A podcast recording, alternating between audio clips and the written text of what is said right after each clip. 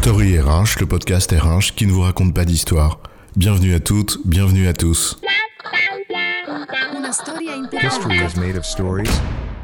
Cet épisode est le deuxième d'une série de podcasts qui porte sur les réflexions que la série Severance nous inspire.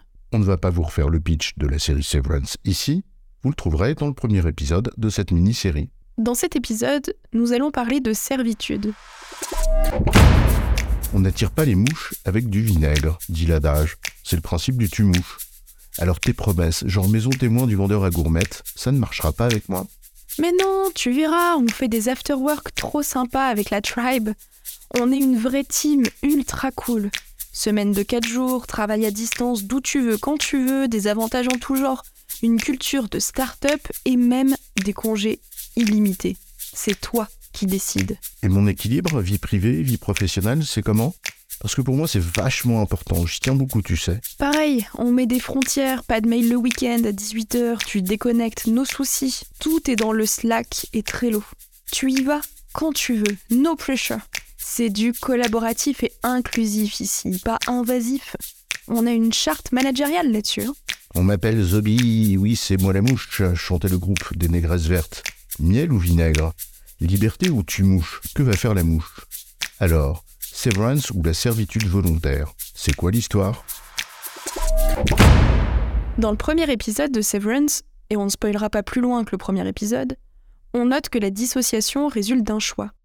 Les employés de Lemon Industries ont donné leur consentement, et comme tout consentement, rappelons-le, il doit être libre et éclairé. Ils ont librement choisi d'être dissociés, librement car ils n'ont subi aucune contrainte, c'est leur choix, et éclairés car on leur a expliqué les conséquences de leur choix. Ils ont donc consciemment choisi que leur conscience soit scindée. On peut imaginer de nombreuses motivations et le désir d'une frontière bien gardée entre vie privée et vie professionnelle en est vraisemblablement une. Ce que nous voulons pointer ici, c'est le consentement initial. qui conduit à ce qu'on obtienne ce qu'on a choisi, mais avec les conséquences qui vont avec et qu'on n'avait peut-être pas bien vues au départ. En l'occurrence, l'entreprise décrite dans la série, Lemon Industries, a tous les atours de la dictature.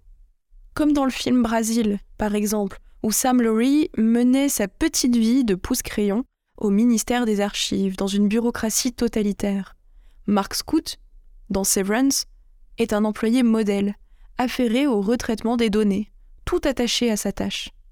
On peut se demander comment un grand nombre d'êtres humains, en l'occurrence ici des employés, peuvent faire le choix, en toute conscience, d'un dispositif qui crée les conditions de leur asservissement.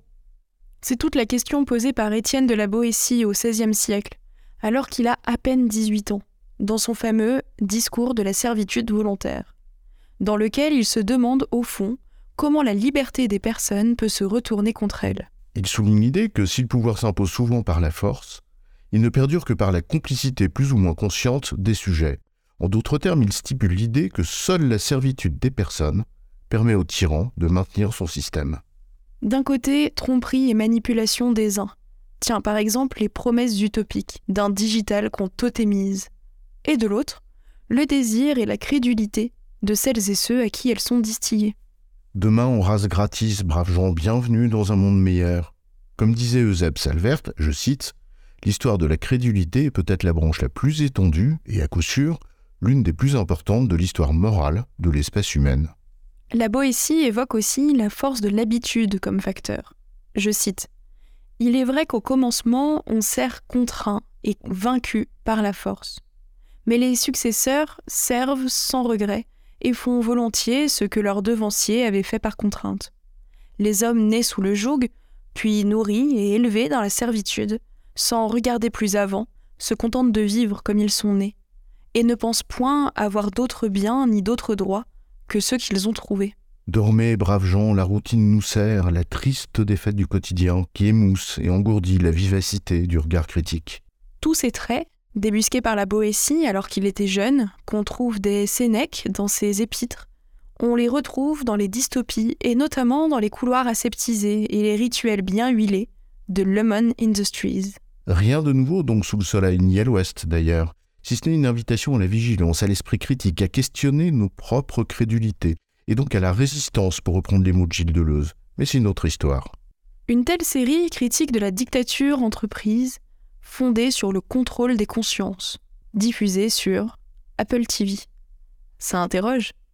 L'enseignement contemporain qu'on peut en tirer à l'échelle de l'entreprise, nous n'irons pas plus loin, c'est donc de nous interroger sur nos propres aveuglements. Le management contemporain, les discours marchands, les pratiques managériales douteuses en usent évidemment si on veut bien faire preuve d'un peu d'indépendance d'esprit. À ne pas y prêter attention, à ne pas tenter de les débusquer par ignorance ou par paresse, ils créent les conditions de nos asservissements, d'aujourd'hui et de demain. Si c'est une affaire de paresse, tant pis pour nous, nous aurons ce que nous méritons. Mais l'ignorance peut et doit être combattue. C'est dans le vide de la pensée que s'inscrit le mal, écrivait Anna Arendt. L'enjeu d'esprit critique est aussi un enjeu d'éducation et de culture. En résumé, l'entreprise, comme le reste, peut être un espace de servitude, avec la complicité plus ou moins consciente et active de celles et ceux qui la subissent. Culture, doute et esprit critique constituent à cet égard les meilleurs remparts. J'ai bon, chef? Oui, tu as bon, mais on va pas en faire toute une histoire.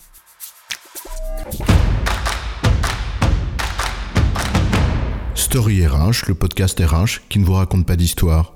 Retrouvez tous les épisodes sur storyrh.fr.